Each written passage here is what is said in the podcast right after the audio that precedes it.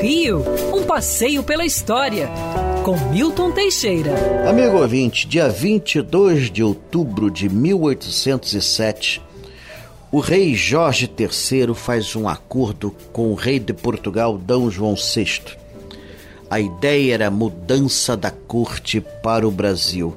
Isso foi em outubro de 1807. Os franceses já estavam invadindo a fronteira lusitana. Depois de muito titubear, depois de muito, muito protelar, finalmente D. João tomara a decisão. Inicialmente pensar em mandar o filho, depois mandar só a família e finalmente agora ia a família toda, inclusive ele.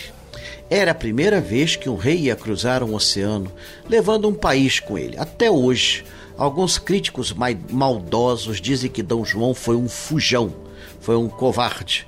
Na verdade, D. João foi muito inteligente. Vindo para o Brasil, ele salvou a monarquia lusitana. E um detalhe técnico significativo: ele nunca deixou Portugal, porque o Brasil era parte de Portugal. Ele deixou o lado europeu de Portugal e ficou com o lado brasileiro de Portugal, o qual ele amou profundamente. Dom João era para ficar só alguns meses aqui, ficou 13 anos. Ele mesmo dizia, depois que voltou à Europa, quando via um mapa do Brasil: ali é que eu fui feliz, ali é que eu fui rei. Passei no Brasil os melhores anos da minha vida. Aqui no Brasil, Dom João transformaria a nossa Rélias Colônia num grande país e em 1822 autorizaria o filho a fazer a independência como efetivamente o fez. Independência esta que ano que vem vamos celebrar seus 200 anos.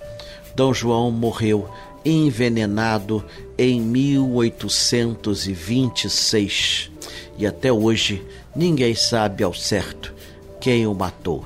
Dizem que foi Carlota Joaquina, mas nunca provaram isso. Agora ela se suicidou tomando veneno.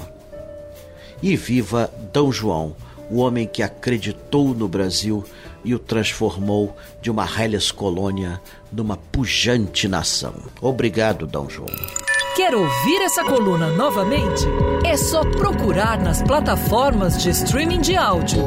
Conheça mais dos podcasts da Band News FM Rio.